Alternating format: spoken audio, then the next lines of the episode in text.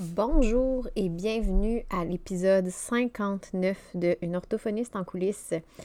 Ça fait un peu plus d'un mois que je n'ai pas publié d'épisode euh, parce que ben, j'ai accueilli, en fait, j'ai accouché de ma deuxième fille, ce qui fait que je suis un petit peu plus euh, en mode euh, cocon, tout ça. Et là, aujourd'hui, je profitais du fait que mon conjoint est à la maison avec mes deux filles. Donc euh, là, c'est l'heure de la sieste au moment où j'enregistre ça pour ma plus grande, pour pouvoir là, me dégager un petit moment pour enregistrer parce que j'avoue que ça me manquait, ces petits rendez-vous hebdomadaires-là. Euh, surtout que je ne cacherai pas que dans les derniers mois, euh, sur le plan personnel, ça a été un... Il y a eu pas mal de, de, de défis, disons ça comme ça. Et euh, j'en parle pas vraiment parce que c'est pas, selon moi, ma plateforme ne sert pas vraiment à ça. Mais euh, bref, euh, j'avais là envie, là, maintenant que là, c'est peut-être un petit peu plus posé, tout ça, j'avais envie de, retrouver mon micro. je sais pas si je vais le faire à chaque semaine. En fait, pour faire une histoire courte, là, en ce moment, j'ai mes deux filles à la maison. Donc, j'ai ma cocotte de mon bébé naissant qui a maintenant 5 semaines, qui est née prématurément à 35 semaines, et j'ai euh, ma grande de 2 ans. En fait, la raison pour laquelle j'ai les deux enfants, euh, c'est parce que euh, ma grande nous a ramené de la garderie le virus respiratoire syncytial, le VRS ou le VSR, ça dépend comment on l'appelle. Euh, qui est comme un espèce de bon rhume. Et euh, ben, ce que ça a fait, c'est que ma plus jeune l'a eu et on s'est retrouvés à l'hôpital. Puis déjà, nous, on avait fait un premier séjour à l'hôpital parce que, euh, en fait, en étant à la, en raison de la prématurité, là, elle n'est pas sortie tout de suite de l'hôpital. et là, on a refait un séjour à l'hôpital pour ça. Donc, sous recommandation des pédiatres, on m'a suggéré de garder ma grande à la maison pour quelques semaines, histoire là, de, de mettre les chances de notre côté. Euh, fait que c'est un petit peu plus difficile de me trouver du temps. Fait que c'est pour ça que je vous dis, ça se peut qu'il n'y aura pas des épisodes à chaque semaine comme à mon habitude, mais quand je vais pouvoir prendre mon micro, je vais être vraiment contente de le faire. Je ne sais pas si je vais trouver des moments pour faire les entrevues, justement, parce que c'est sûr qu'en ayant justement les deux enfants, mes plages horaires d'entrevue sont très, très limitées. Fait que peut-être que ça va être un peu plus des épisodes solo, euh, vu que je peux me libérer comme euh, sur le fly, là, à différents moments. Mais Bref, euh, la, formule reste la même, c'est-à-dire qu'il il va y avoir encore des capsules scientifiques, euh, mes épisodes solo habituels et tout. Et d'ailleurs, aujourd'hui, euh, l'épisode d'aujourd'hui, c'est une capsule scientifique. Normalement aussi, c'est une autre chose aussi, j'essaie de me trouver des articles qui ne dépassent pas comme un 10-15 pages parce que c'est long à lire, c'est long à ben, traduire, à analyser, c'est long à résumer. mais là, là, dans le cas de cet épisode-ci, j'ai fait une, exception, une entorse à ma règle et j'ai, euh, je vous résume une revue. En fond, la revue canadienne d'orthophonie et d'audiologie qui a été faite un numéro spécial sur les, euh, l'octroi de services aux Premières Nations, euh, aux Inuits et aux Autochtones et tout ça. Et moi, ça, ça fait un moment que je me pose des questions en lien avec cette population-là. Puis, ben, cette revue-là a répondu à quelques-unes d'entre elles. En fait, c'est un petit peu différent de mon de mes capsules scientifiques habituelles. C'est-à-dire que euh, je vous limite, je vous, je vous limite, je vous résume, je me suis limitée en fait à résumer certains des articles que je trouvais intéressants qui répondaient à mes questions, mais j'ai pas été autant dans le détail que quand je résume un article scientifique parce que sinon, euh, vous auriez un épisode de trois heures. Que, je trouve ça quand même intéressant. Personnellement, comme je vous dis, moi, quand je fais des capsules scientifiques, c'est pour répondre à mes propres questions, puis tant mieux si ça peut répondre aux vôtres. Euh, et comme à mon habitude, je vais vous mettre le lien pour accéder à cette revue-là. Là, euh, euh, si vous voulez lire les articles en question pour pouvoir avoir plus de détails. et ce qui est intéressant, c'est qu'elle est accessible facilement, gratuitement. Ça, c'est super le fun, ce qui n'est pas le cas de tous les articles. Donc, cette longue introduction, pour la capsule scientifique du jour et on se revoit après le, petit jingle là, pour que je vous donne les détails de ma lecture. Une orthophoniste en coulisses, un podcast pour les professionnels touchant de près ou de loin au langage et qui veulent mieux gérer leur pratique et comprendre les enjeux actuels dans le domaine de l'apprentissage. Je suis Marie-Philippe Prodry, une orthophoniste québécoise passionnée et ambitieuse, œuvrant au privé depuis 2015. Je vous partage ici mes réflexions, mes découvertes ainsi que mes discussions avec d'autres spécialistes du milieu. Mon but? Vous aider à mieux comprendre la réalité actuelle et les enjeux qui entourent l'orthophonie et vous donner les outils afin d'optimiser votre pratique. Quand j'ai mentionné un petit peu dans l'introduction, ça fait un petit moment que je m'intéresse au développement du langage. En fait, aux particularités langagières chez les populations autochtones. En fait, je devrais plutôt dire que je me pose des questions. Mais j'avoue que j'avais jamais vraiment pris le temps de me pencher plus sur le sujet parce que dans mon cas, c'est vraiment une infime partie de mon caseload. C'est une population auprès de laquelle j'interviens seulement qu'à l'occasion. Fait c'est des questions qui ne sont pas nécessairement récurrentes, qui vont venir dans le moment. Puis, euh, ben, c'est ça, j'y accordais pas autant d'attention. Mais à chaque fois que je me retrouve à travailler avec des jeunes autochtones, mais je me pose tout le temps les mêmes questions. Fait que euh, cet été, en fait, ce qui est arrivé, c'est que j'ai eu l'occasion de faire un contrat d'évaluation justement auprès euh, de jeunes de, cette de ces communautés-là. Puis euh, mes questions sont revenues. Fait que là, je me suis dit, là, il est temps que je me forme puis que je m'informe, là, tu sais, pour trouver des réponses parce que là, ça n'a pas de bon sens, tu sais. Puis euh, d'ailleurs, je me suis inscrite, il y a l'Université de Montréal qui donne une formation, je ne sais pas s'il reste encore des places, c'est en février 2022, sur le sujet un peu, là, fait que en tout cas, j'ai vraiment hâte de la suivre. Et bien là, j'ai fait des recherches aussi pour trouver des articles qui pourraient m'aiguiller un peu d'ici là, pour répondre à mes questions.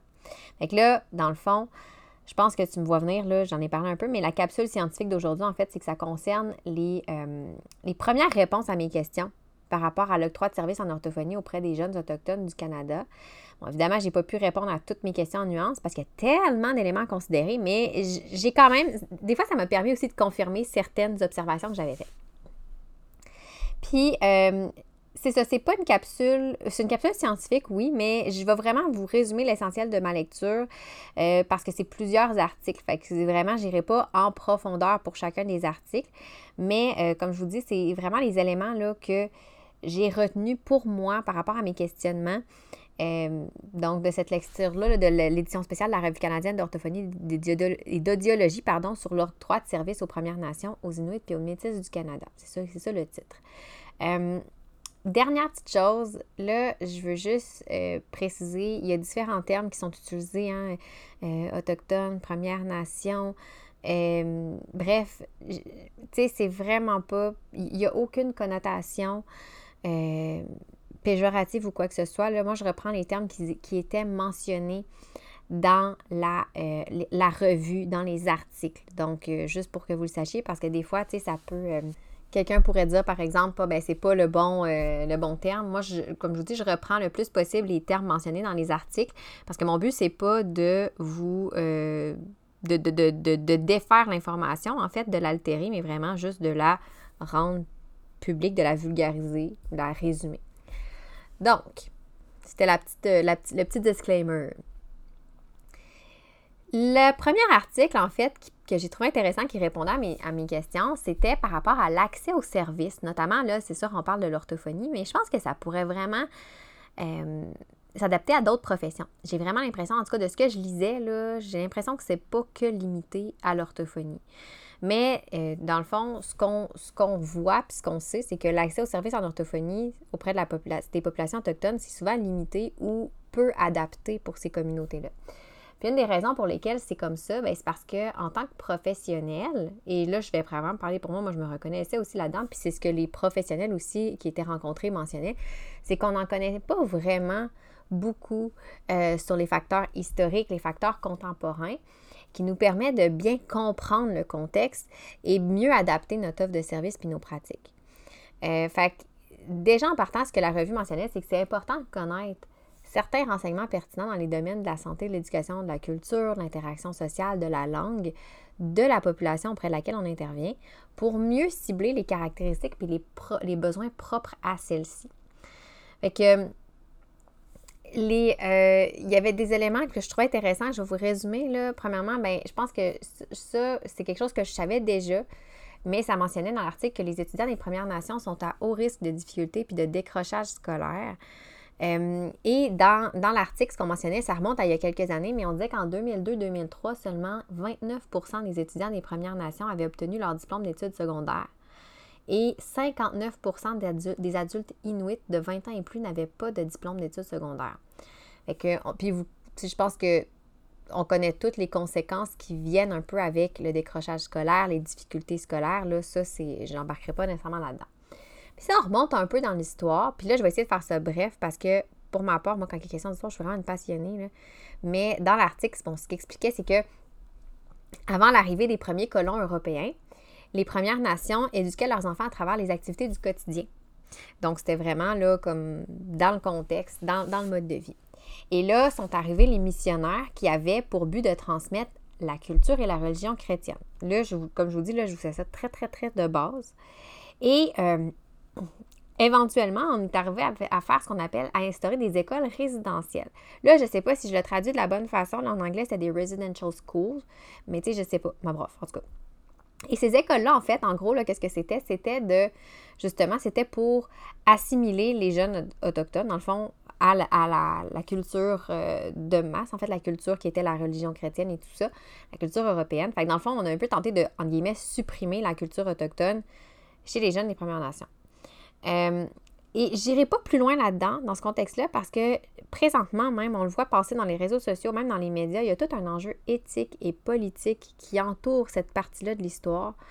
Euh, et c'est pas mon rôle non plus du tout d'aborder j'ai pas fait le tour du dossier. Je veux pas non plus. C'est pas, pas, ça le but de, de, l'épisode. Fait que si vous voulez en apprendre plus sur cet historique-là, sur toute, toute la dynamique entourant ça, ce mouvement-là, cette période-là, ben là, je vous invite à vous, informer plus de votre côté. Là. Ça, on revient aujourd'hui.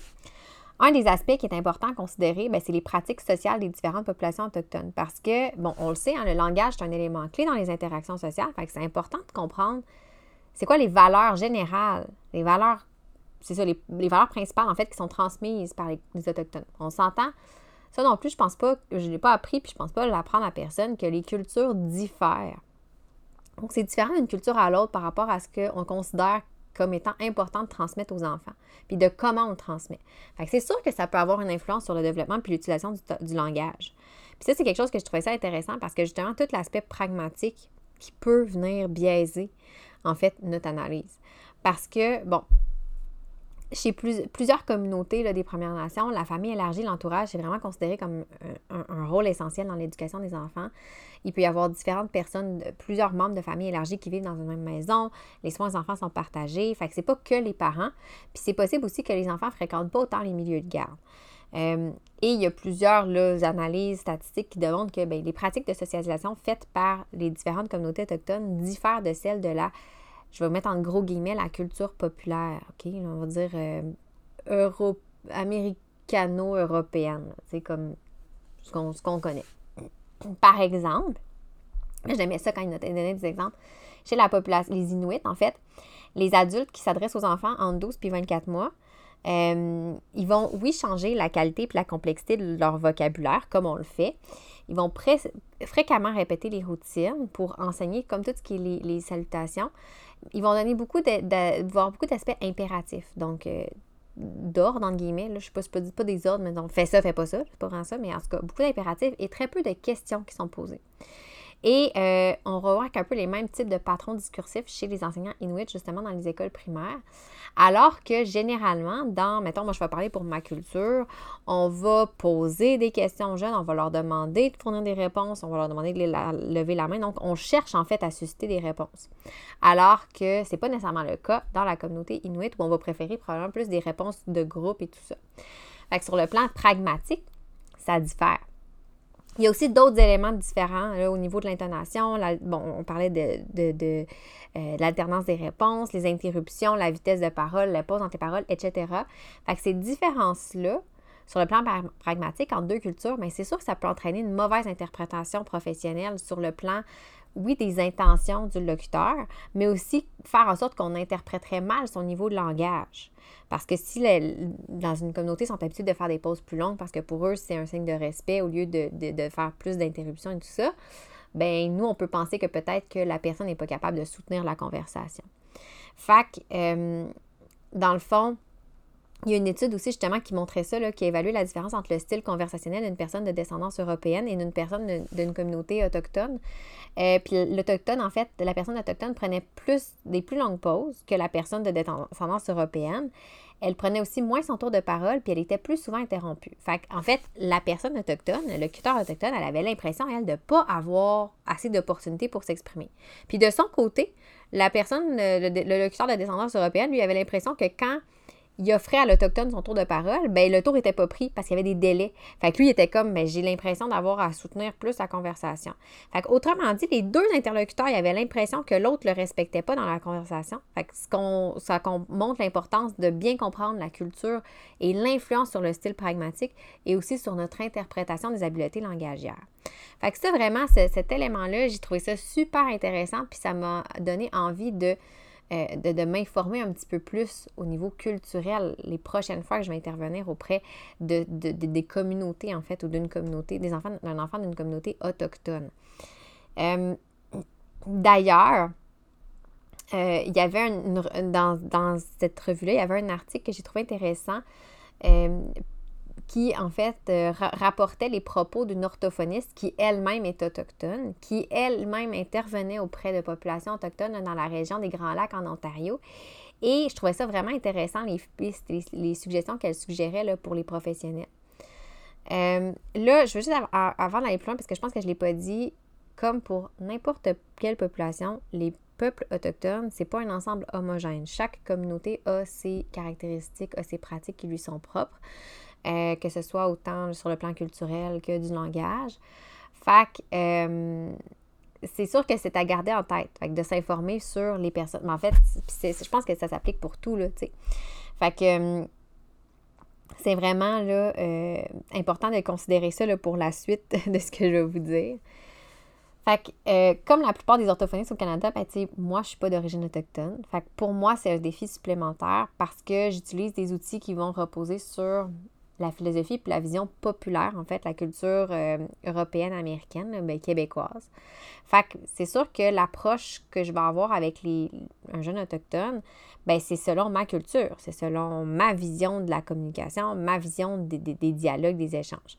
Puis, même chose pour les outils d'évaluation, ben, malheureusement, ne sont pas développés pour évaluer spécifiquement les, les difficultés langagières chez les jeunes autochtones, puis ils ne sont même pas normés pour cette population, c'est ces populations-là plutôt c'est vraiment légitime de remettre la validité de ces outils-là en question quand on travaille avec ces populations-là. Parce que ces billets-là, ça peut faire en sorte que, en tant que professionnel, moi, je ne dresserais pas un portrait langagier fiable de l'enfant. Et euh, peut-être que des fois, il y a des suggestions aussi qui pourraient être que, euh, qui feraient amener des changements euh, inadéquats sur le plan langagier conversationnel selon la culture. Parce que, dans le fond, on voudrait modeler la personne à la culture populaire. Puis là, c'est pas de mauvaise foi, on s'entend, c'est pas de mauvaise intention, c'est juste parce qu'on a un manque de connaissance du contexte dans ce contexte-ci. Donc, euh, l'orthophoniste disait qu'en plus aussi de tout ça, il faut considérer aussi l'aspect multilingue parce que la plupart des enfants autochtones parlent plusieurs langues, euh, sont exposés généralement au dialecte de leur communauté, mais sont aussi exposés à l'anglais, et ou au français de façon séquentielle ou simultanée. Et le degré d'exposition à chacune de ces langues-là ben, peut varier selon les familles. Fait qu'il y a vraiment plusieurs facteurs à prendre en considération quand on intervient auprès de ces populations-là.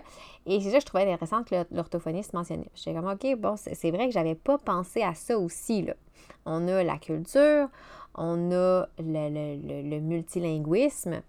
Euh, d'ailleurs, dans l'article en lien avec euh, les propos de l'orthophoniste autochtone, il disait que euh, les dialectes anglophones, donc l'anglais chez les enfants issus de milieux autochtones, même si c'est de l'anglais, ce n'est pas le même. Il y a des variantes par rapport à l'anglais d'un jeune qui est issu de, qui, on va dire, de la culture, ça veut dire la culture classique américaine, disons ça comme ça. Ça varie sur plusieurs plans. Par exemple, les sons. Euh, il y a des sons qui ne font pas partie du répertoire des enfants issus de milieux autochtones en bas âge. Fait qu'ils vont les acquérir un petit peu plus tard. Pourrait s'attendre, alors qu'on pourrait s'attendre que ce soit acquis plus tôt dans un autre contexte. Fait c'est sûr que ça peut avoir un impact sur la prononciation, sur l'orthographe, sur la conscience phono. Euh, la compréhension des consignes aussi, euh, c'est quelque chose qu'on évalue hein, généralement, mais ça se peut que chez les jeunes d'origine autochtone d'âge préscolaire, ben, ça n'a pas été enseigné de la même façon dans leur environnement. L'orthophoniste, c'est ce qu'elle mentionnait en fait dans l'article.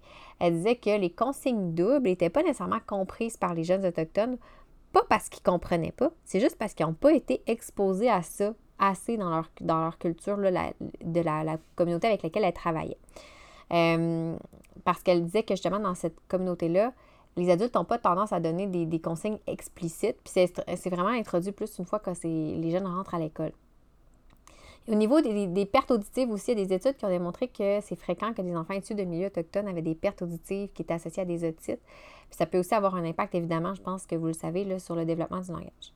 Fait que dans un contexte d'intervention, ben, l'orthophoniste de l'article, elle disait de prioriser une approche qui est plus interventionniste, où on va prendre le temps d'observer le milieu du jeune, de monitorer son évolution, plutôt que de l'évaluer d'emblée, puis faire des, des interventions directes. Fait qu'on va plus aller travailler avec le système entourant l'enfant. Elle disait aussi d'inclure des objectifs qui ne sont pas seulement orientés sur le langage de l'enfant, comme je disais, avec le système.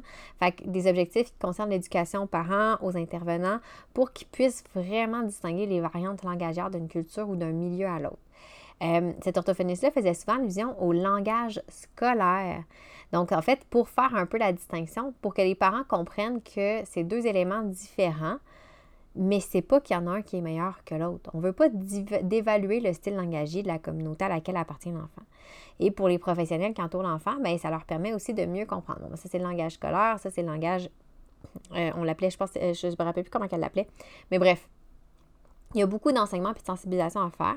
Sauf que, tu sais, comme moi, en tant que professionnel, je me sentirais vraiment pas outillée pour le faire parce que moi-même, j'ai besoin d'être euh, sensibilisée à tout ça puis d'avoir des enseignements bref, c'est vraiment important d'apprendre à connaître les gens auprès de qui on intervient, puis pas juste l'enfant. Quand on parlait, je parlais de système, bien, la famille, les valeurs de la famille, la culture, on le fait déjà un peu, mais je pense que dans des contextes comme ça, euh, c'est d'autant plus important.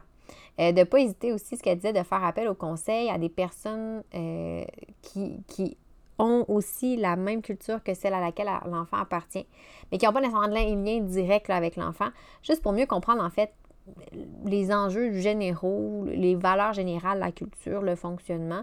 Et euh, donc, c'est, ça, c'est quand même intéressant à considérer. Et finalement, ce qu'elle disait, c'est qu'en faisant ça, c'est qu'on se place moins dans la position d'expert. Puis euh, j'ai parlé un petit peu plus tôt de l'historique avec les espèces d'assimilation et tout. Bien, certaines personnes euh, pourraient avoir euh, des, séquelles de cette histoire-là. Donc, si on arrive encore une fois avec un en position d'expert, qu'on veut, ben non, ça, ça marche pas, on change ci, on change ça, mais c'est tous des éléments là, qui, qui, qui sont à considérer. Fait qu'on veut vraiment être là comme un allié, disons ça comme ça. On veut toujours être un allié. C'est vrai qu'on veut toujours être un allié, sauf que si on n'a pas la vision, on n'a pas pris le temps de s'informer, puis on n'a pas la vision que la personne avec qui on travaille a, au niveau de sa culture, ses valeurs, tout ça, ben c'est vrai que ça peut faire un clash. Donc, euh, elle, ce qu'elle disait, c'est de ne pas trop trouver de sauter aux conclusions quand on voit, on voit ce qu'on perçoit des difficultés langagières, euh, parce que ça peut juste être une différence langagière. Et là, tu sais, je parlais tantôt de justement l'importance de, bâtir une bonne relation avec eux. Il y avait un article justement sur l'alliance thérapeutique. Parce que euh, tout ce qui a été mentionné précédemment, le fait qu'on ne partage pas la même culture, qu'on ne partage pas la même langue, qu'on ne partage pas les mêmes valeurs, qu'on ne partage pas euh, que l'histoire aussi, on ne partage pas la même histoire nécessairement, en fait, le même contexte historique, disons ça comme ça, mais ça peut représenter un défi supplémentaire quand vient le temps de bâtir l'alliance thérapeutique avec la famille autochtone. Fait que le défi ici, c'est vraiment de revoir son approche pour qu'elle soit, comme je disais tantôt, plus systémique, plus centrée sur la communauté. Et là, ce qui est intéressant dans cet article-là, c'est que c'est vraiment des, personnes de différentes communautés autochtones elles-mêmes qui ont eu des expériences par le passé avec des professionnels d'origine non autochtone et qui, à travers des entrevues semi-structurées, ont partagé des éléments qui, euh, trouvent important qu'ils soient pris en considération par le professionnel que c'est des suggestions que, des questions en fait que l'article suggérait de se poser en tant que professionnel. Puis pour vrai, j'ai trouvé ça intéressant, puis je, veux, je veux vous en parler parce que selon moi, ça s'applique pas juste aux, aux, communautés autochtones. Ça pourrait s'appliquer aussi avec, en fait, n'importe quelle personne dont les valeurs et dont la culture diffèrent de, de du professionnel. Fait que les questions, c'est, ben, premièrement, qu'est-ce que je connais de la culture de la personne auprès de qui j'interviens? Si je ne connais pas grand-chose, ça peut être pertinent de m'informer. En fait, je devrais le faire. Euh, une fois que c'est fait, c'est là, ça la question que je peux me poser, c'est comment je peux m'adapter à ces éléments-là culturels dans le cadre de ma pratique? La deuxième question, c'est qu'est-ce que je connais, moi, par rapport à mes propres biais culturels qui pourraient influencer la façon dont j'interagis avec les autres communautés en tant que professionnel? Parce qu'on aura beau dire ce qu'on voudra, on veut être neutre, impartial, tout ça, reste que on a toujours des biais. Puis d'autant plus que là, quand la culture est impliquée, ça peut être un petit peu plus tricky. Euh, en quoi les personnes avec qui je travaille et collabore peuvent me soutenir? Hein? C'est sûr que c'est intéressant. C'est quoi les connaissances, les compétences qui pourraient me partager que je n'ai pas, qui pourraient m'aider dans mes interventions? Euh, la quatrième question, c'était est-ce que les objectifs que je cible conviennent à tout le monde qui gravitent autour de l'enfant et sont bien compris selon la culture, selon l'aspect culturel de chacun d'entre eux? Hein, c'est important parce que moi, pour moi, un objectif qui peut être super important peut ne pas l'être pour une autre personne parce que dans sa culture, c'est pas ce qui est priorisé. Elle va prioriser autre chose que moi, je ne prioriserais pas nécessairement dans ma culture. Fait c'est vraiment important, d'autant plus important, je pense, aussi, là, de, d'en discuter, de, de faire équipe avec, comme je dis, tous ceux qui gravitent autour du jeu. La dernière question que je trouve intéressante de se poser, c'était est-ce que je fais, euh, est-ce que ce que je fais aura réellement un impact positif sur la vie de la personne auprès de qui j'interviens en considérant tous les aspects de son environnement. Des fois, on a comme un petit peu trop des œillères, hein, on est trop près, on est trop collé à l'arbre, il faut se reculer pour voir la forêt. Est-ce que ce que je fais là, c'est juste, c'est vraiment dans un cadre systémique, c'est vraiment dans le cadre culturel, dans le cadre du contexte de vie de la personne, ou je, suis vraiment stickée sur mes objectifs langagiers? Euh, je dis pas de pas faire d'objectif langagier, c'est pas ça que je veux dire, mais des fois, il faut pouvoir voir, OK, cet objectif-là, est-ce qu'il va servir dans l'environnement? Est-ce que, tu je vais le prioriser? Est-ce que ça vaut la peine? Parce que des fois, c'est avec notre billet, on dit oui, c'est important de prioriser cet objectif-là, mais c'est peut-être pas selon le contexte du jeune, celui-là qui devrait être priorisé. Euh, et comme euh, je disais, ben, c'est sûr que selon en raison de l'historique des relations entre les professionnels et les autochtones, ben, c'est comme un défi supplémentaire de devoir euh, faire encore plus preuve d'ouverture, d'écoute. Fait que c'est important, encore plus important de, respecter les styles conversationnels qui sont divergents. Hein. Fait qu'avant même de penser aux objectifs et à l'aspect langagier, bien, les, Autochtones qui étaient euh, interrogés dans l'entrevue, dans cet article-là, rapportaient de ce qui est important, c'est de s'intéresser tout simplement à la communauté, apprendre à les connaître pour mieux s'y adapter puis mieux interpréter la réalité langagière. Fait que ça fait partie. on sait qu'il faut le faire, mais moi, personnellement, je pense que je le fais ben, en fait, pas je pense, je sais, je ne l'ai pas assez fait. Euh, et là, je trouve ça intéressant de, voir tout ça. Donc, euh, aussi, l'autre chose, c'est ça, c'est de vraiment d'être patient. Parce que des fois, l'alliance thérapeutique peut être plus longue à bâtir. mais ça reste prioritaire de créer des bons liens. Puis ça, on le sait, je n'ai pas besoin d'apprendre encore à personne. L'alliance thérapeutique joue un rôle très, très, très important dans le succès d'une thérapie, en fait, dans le succès des interventions.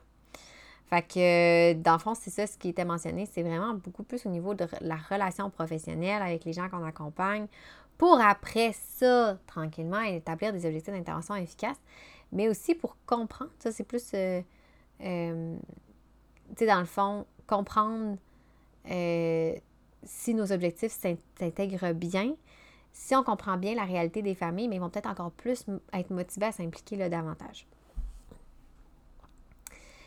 Et là, plus concrètement, le dernier article de la revue mentionnait, ça c'était vraiment comme, je l'ai noté en, en, en, bullet point parce que c'était beaucoup d'éléments, il y avait beaucoup d'informations. C'est quoi le rôle que l'orthophoniste devrait avoir? Comment l'orthophoniste devrait se présenter auprès des communautés autochtones.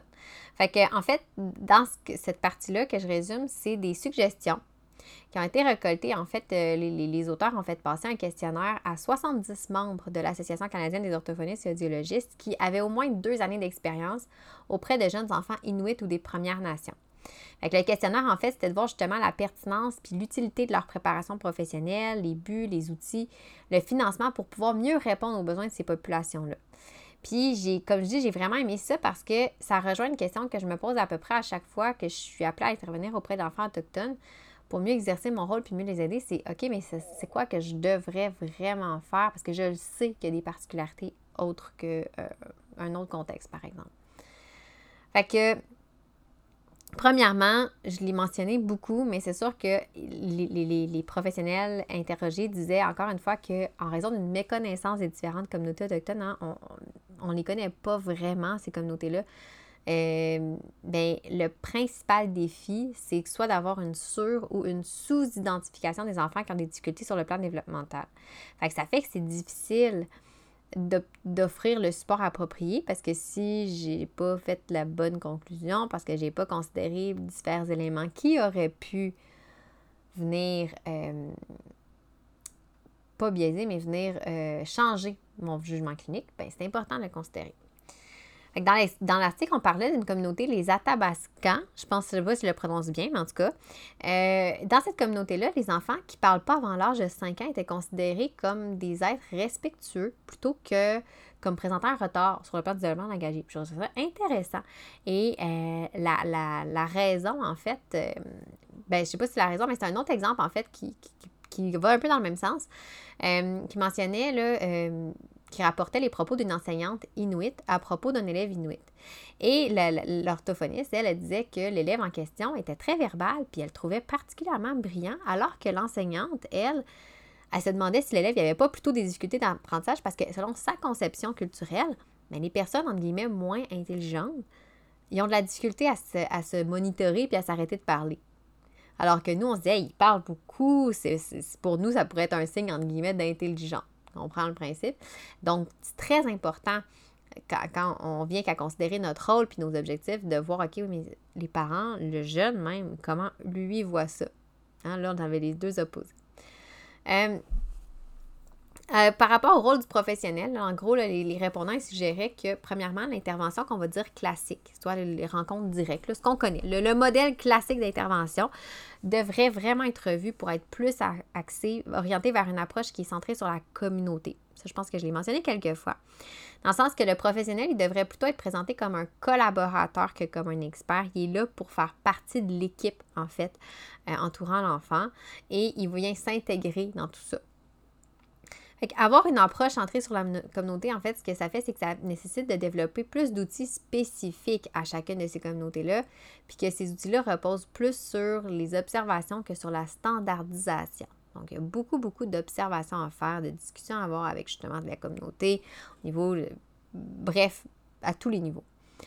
Et en adoptant un rôle différent, mais ce qu'on ce mentionne, c'est que le professionnel, bien, il devient éventuellement un représentant des communautés à l'égard des, instances gouvernementales par rapport, par exemple, aux fonds octroyés puis aux différents programmes de soutien. En tant que professionnel, c'est sûr que ça donne un levier supplémentaire. Euh, par rapport à l'approche justement à la communauté, parce que là, c'est ça que je dis depuis tantôt, le, le professionnel devrait avoir, euh, euh, être axé un peu plus sur la communauté, mais comment? Les répondants mentionnaient que c'était primordial que les professionnels en apprennent davantage sur les valeurs puis la culture qui était spécifique au langage chez les familles autochtones, dans chez la communauté euh, à laquelle la famille auprès de qui l'intervenant intervient, elle appartient. Parce que l'affaire, c'est que la majorité des formations qu'on trouve, ça ne permet pas de mieux comprendre les différentes réalités de ces communautés-là. Ça ne permet pas de répondre adéquatement aux, besoins d'engager des enfants autochtones vivant en communauté parce qu'on ne connaît pas bien leur réalité. Si on ne connaît pas bien leur réalité, on ne peut pas bien répondre à leurs besoins. D'ailleurs, euh, la 70% des, des, répondants parlaient d'un biais culturel et eurocentrique. J'adore ce terme. Eurocentrique, euh, qui est un obstacle à l'intervention efficace parce que les modèles qu'on utilise classiquement auprès de la majorité de nos clients, mais ce n'est pas adapté pour ces populations-là. Et euh, les répondants ont aussi rapporté avoir remarqué des différences entre les enfants et les familles autochtones et les non-autochtones sur le plan des règles qui régissent la conversation, comme j'ai parlé un petit peu plus tôt. Fait que déjà en partant, c'est important, il faut considérer ça tout de suite. Là. Si on ne sait pas, et ça peut biaiser notre jugement clinique. Par exemple, comme je disais tantôt, euh, le fait de parler beaucoup chez les Autochtones, c'est pas quelque chose qui est encouragé, alors que chez les familles d'héritage européen, ben, euh, on encourage beaucoup les jeunes à parler. Et en tant que parent, en tout cas, je sais pas pour vous, mais moi, je parle beaucoup. Et un dernier point, un autre point que j'ai trouvé intéressant par rapport justement à, l'approche à la communauté, c'est que euh, il y a pas beaucoup, là, 13% des répondants, c'est pas beaucoup, mais je trouve ça quand même intéressant de le mentionner, qui ont rapporté être préoccupés par le fait que l'ambiance, les objectifs scolaires puis le rythme d'enseignement dans les écoles populaires, ça correspond pas au style conversationnel puis d'apprentissage des Autochtones avec qui ils travaillent. Je trouve ça très intéressant. Euh, parce que ça pourrait expliquer bien des affaires, disons ça. Fait qu'on peut se demander, mais c'est-tu peut-être pas juste parce que, tu sais, les difficultés c'est pas, pas nécessairement, en fait, des difficultés, c'est probablement peut-être un aspect culturel. Bref, il y a lieu de se questionner. Euh, justement, parlant de différences de, de, difficultés sur le plan langagier, ben, il y a 83% des répondants qui ont remarqué qu'il euh, y a certaines caractéristiques langagières, j'en ai parlé encore une fois un peu plus tôt, qui sont propres aux enfants d'origine autochtone selon les communautés. Et ces caractéristiques-là, ben, comme j'ai dit, on les retrouve sur le plan phonologique, grammatical, sémantique, pragmatique. Et euh, parmi les répondants, il y en a 19% qui ont mentionné que ces caractéristiques-là devraient d'abord être considérées comme des variantes euh, de, de la langue, mettons, populaire et non pas comme des signes de difficulté langagière. Ce qu'on a probablement le réflexe de faire quand on ne connaît pas bien le portrait. Mais ça devrait plutôt d'abord être considéré comme des variantes. Est-ce que ça veut dire qu'il n'y en a pas qui ont des difficultés langagières? Pas forcément. En fait, non, ça ne veut pas dire ça. Mais reste que c'est important de se garder ça en tête. Euh, D'ailleurs, bon, c'est sûr que aussi, c'est intéressant de considérer, parlant de difficultés langagières, une fois qu'on questionne un peu, de, de, les regarder selon un contexte plus large, plutôt que comme un cas isolé, mettons seulement l'enfant. Qu'est-ce qui pourrait avoir mené à ça pour aussi intervenir, faire équipe avec la famille, avec la communauté pour l'élève? Ben, je dis l'élève, en fait, le jeune enfant.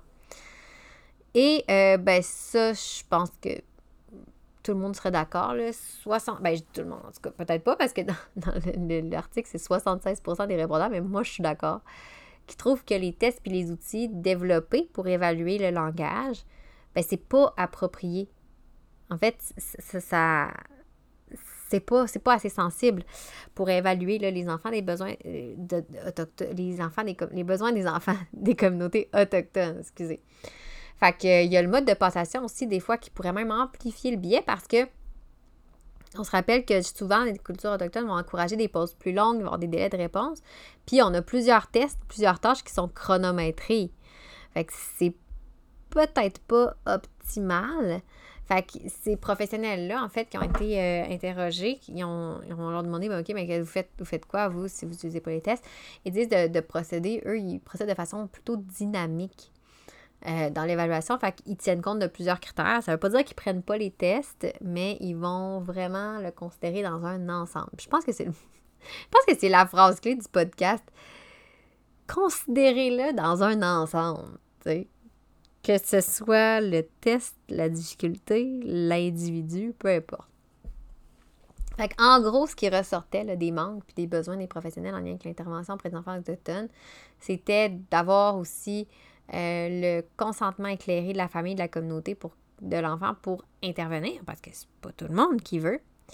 Euh, d'augmenter les formations, soutien offert aux professionnels. Oh oui, je suis vraiment d'accord. D'offrir la possibilité de superviser les professionnels pour mieux les préparer. Mm-hmm. Échanger davantage avec les représentants des communautés autochtones. Oh yes, c'est vraiment important. Euh, augmenter les ressources disponibles pour le support au développement engagé dans les communautés autochtones. Et par ressources disponibles ici, de ce que j'ai cru comprendre, c'était vraiment plus des ressources financières, développer des programmes ou financer certains programmes qui existent déjà pour vraiment les, euh, les mousser, si je peux dire comme ça, les soutenir et qui puissent aider encore plus de jeunes. Et finalement, de faire peut-être des ententes justement de, de partenariat, que ce soit avec des organismes, euh, ben, en fait, les organismes là, pourraient le faire avec les communautés, parce qu'ici, ce n'est pas nécessairement des, objectifs, des, des, suggestions pardon, qui sont propres aux orthophonistes. Là. Euh, ça peut être intéressant aussi à un organisme qui écoute ça et dit Ah, ben, ok, je vais, je, vais, je vais contacter cette communauté-là, voir qu'est-ce qu'on peut faire pour les soutenir.